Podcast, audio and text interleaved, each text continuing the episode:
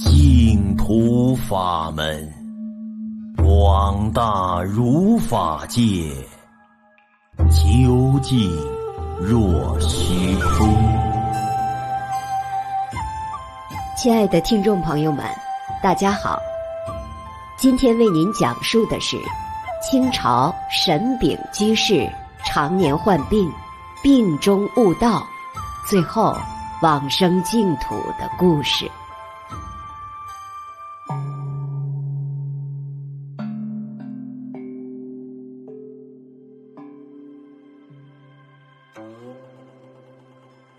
清朝的沈秉居士，字敬福，家乡在江苏苏州。他十五岁那年患上了哮喘，三十岁后病情加重，因此萌生出离世间的想法，念佛十分用功。沈居士五十岁那年，病情更加严重。从正月到五月，身体虚弱的仅剩下一丝气息。自此，沈居士发愿吃长素。他的朋友杨广文前去探望他，劝他每天念诵一遍《金刚经》。三天之后，沈居士念经的遍数增加到了每日三遍。这样，经过半个月的时间，病就痊愈了。从此以后，沈居士把念诵三遍《金刚经》作为日常功课，并称念佛号，一刻也不停息。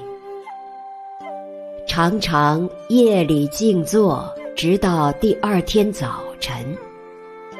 然而，哮喘病就这样完全驱除了。可是他的背却略显得有些驼。于是，沈居士又继续依照这种方式修行了五年。有一天晚上静坐修行时，他立下誓愿：不取得正觉，就永不休息。忽然，他的脊梁传出震动的声音，背部顿时挺直竖立起来，和正常人一样了。不久之后，他到吕亭。参拜了几位大德高僧，并受了五戒。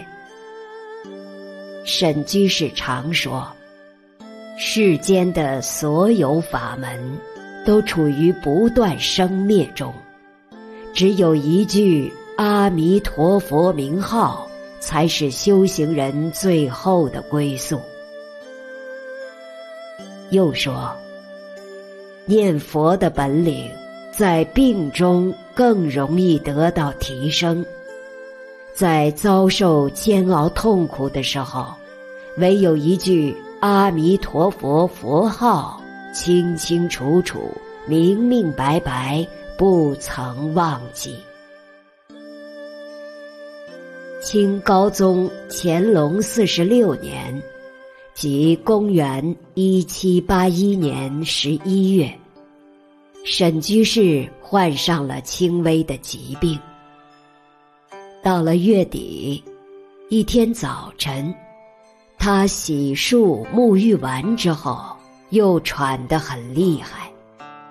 于是转身面向西方，专注地念佛。他的妻子当时正在旁边，为避免干扰。沈居士叫他离开。不一会儿，沈居士房间里就渐渐安静下来，最后念佛的声音也停止了。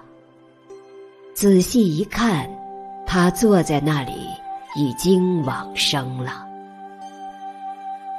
沈居士往生之前，曾留下遗言，要以坐龛方式下葬，并且用涂皮火化的方法来料理后事。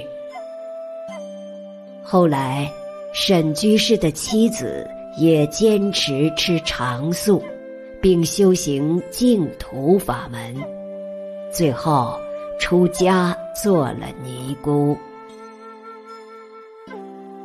今天的往生故事就为您讲述到这里，听众朋友们，我们下期再会。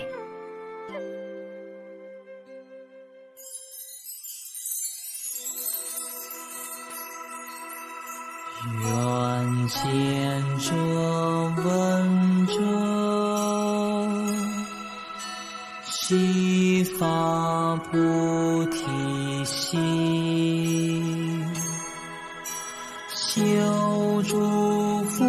福善业，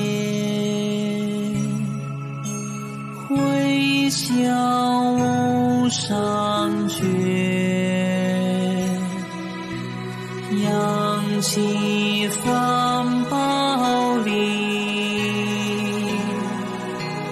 命熏而家福，令我济众上往上行